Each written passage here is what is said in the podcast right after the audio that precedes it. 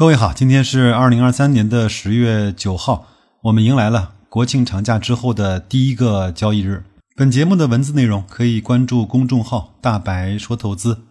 我们周一的节目呢，例行有几个事情。第一个呢是最新版本的大白另类估值，在本期推送的图文区，大家可以去查看。上一周啊，就是我们在节前的那一周呢，上证指数是下跌了百分之零点七，深成指下跌了百分之零点六八，创业板下跌了百分之零点四七，科创五零呢上涨了百分之零点五六。我们希望的节前红包啊，并没有如期而至，我们度过了一个在节前至少是在投资市场上真正的垃圾时间。这份大白令的估值呢，各位可以去关注一下，因为。在这一期的另类估值里面，所有跟踪的指数的市净率，也就是 PB，都处于历史百分位的百分之十以下了。甚至呢，我们用极为严苛的彼得林奇的 PB 乘以 PE 小于三十这样的一个标准来看，银行、证券、保险、基建、H 股都达标了。中概互联的 PE 呢，居然只有十六倍了，它的成绩呢在三十八，也是相当相当的低了。以净资产优质为著称和代表的家电行业，这个成绩呢是在四十一。整个家电行业的市净率呢在两点七倍，美的呢是在两点六倍，海尔呢是在两点三倍，格力啊只有一点九倍。机会大于风险，这句话其实是很不容易说出来的。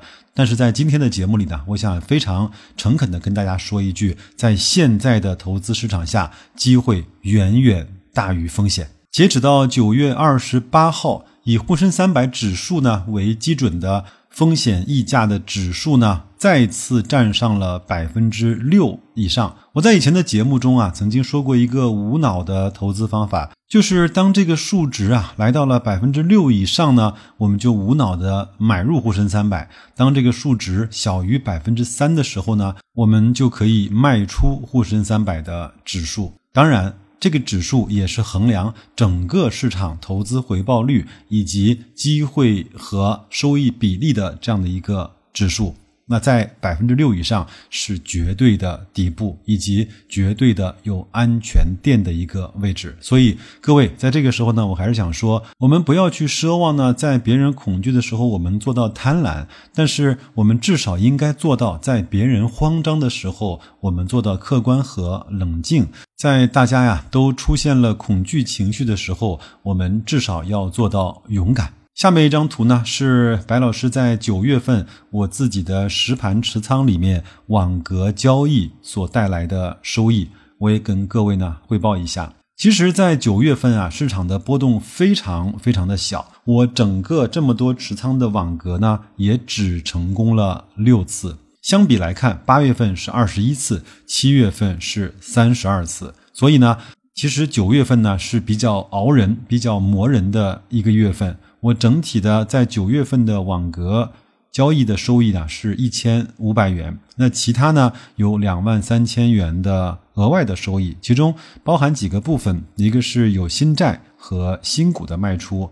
还有一部分的收益呢，是当时听了李贝和方丈的那一篇访谈之后呢，他提到了一个央企的房产在港股的这样的一家公司，我呢也是跟踪了很长的时间，后来呢也是纯粹投机性的买入了一些，当然运气使然，它在九月份啊有一天的涨幅呢是在百分之八十二。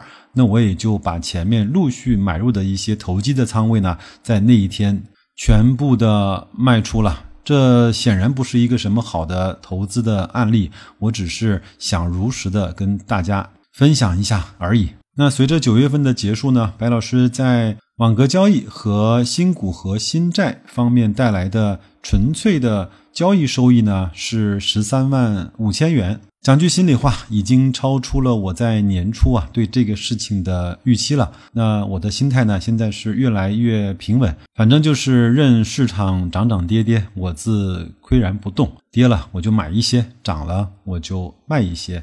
因为就像我上期节目讲的一样，我知道我买的是什么，我也知道我是在什么样的估值水平买的，我也知道这些估值价位的。标的啊，它终究会回到一个正常合理的价格。那我的收益应该是可以得到保证的。如果各位有兴趣的话呢，可以在公众号“大白说投资”的底部对话框输入“社群”，拿到免费进入我们社群的方法。我们在社群里呢，更多的来讨论类似于像白老师这样的交易方式和我们如何去稳定我们的持股的心态。我一直在，你什么时候来？第三个话题呢，也是今天特别想跟大家聊的。各位呢，想想看，我们其实整个投资这件事情啊，其实就是三个问题。第一个问题呢是能不能赚钱，第二个呢是能赚多少钱，第三个呢是什么时候可以赚钱。我们一般啊问出关于投资的所有的问题，归纳总结到最后，基本上也就是这三个。而且呢，回答以及解决的难度呢，也是我刚才说的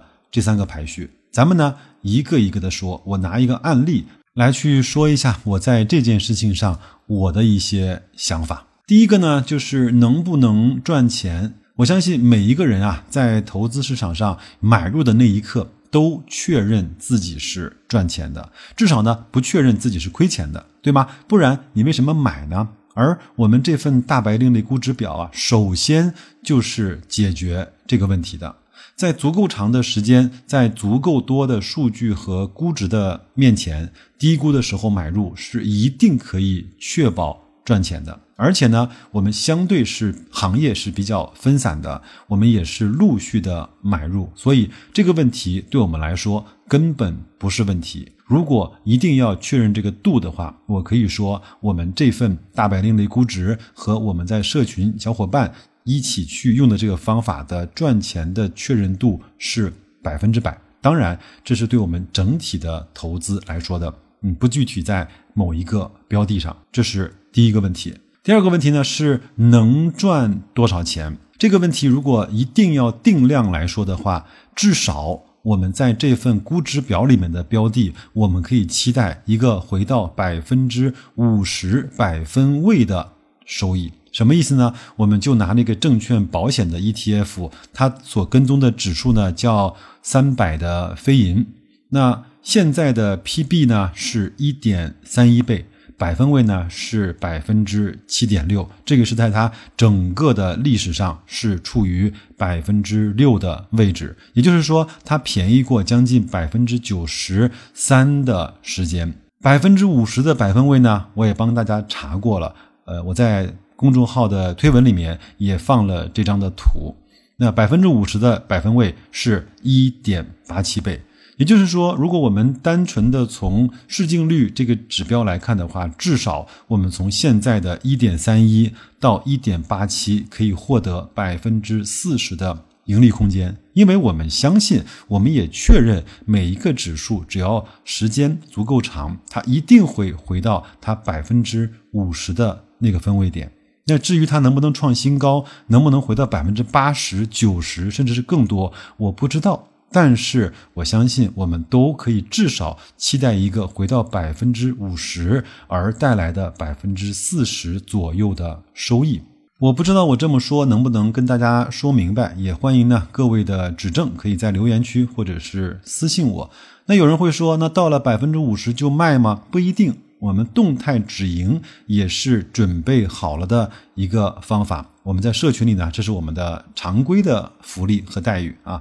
那第三个问题呢，是什么时候可以赚钱？这个我向老天保证，这个问题没有人可以回答。我们还用证券保险 ETF 所对应的三百非银的 PB 的数据啊，来去做一下回溯。我们至少可以看到过往的一些情况，好吧？其实从二零一三年到二零二三年，一共啊，这个指数只有几次的 PB 的百分位回到了百分之二十以下。那么曾经在二零一三年的时候回到过。百分之二十以下，二零一四年指数的估值就回到了百分之五十，而且当年的一五年的牛市啊，这个数值创造了四倍的 PB 的历史的高值。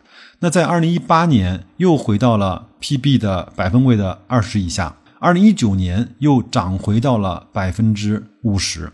再往后来看，二零二零年又再一次短暂的回到了百分之二十以下。当年同一年就完成了回到百分之五十的这个涨幅。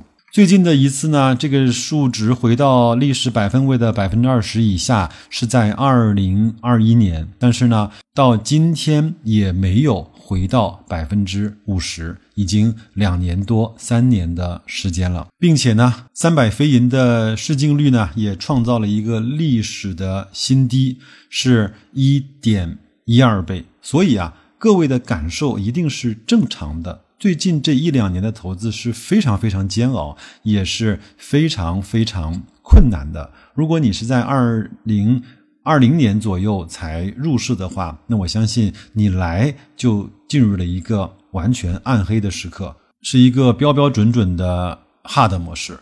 我们不指望各位啊享受这个过程，但是呢，我们期待的是我们一起呀来度过这个阶段。相信我。会好起来的，一切包括我们的投资、我们的经济都会好起来的。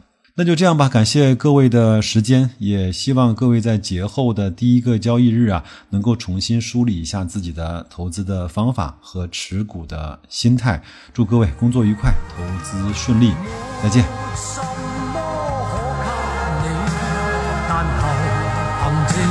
可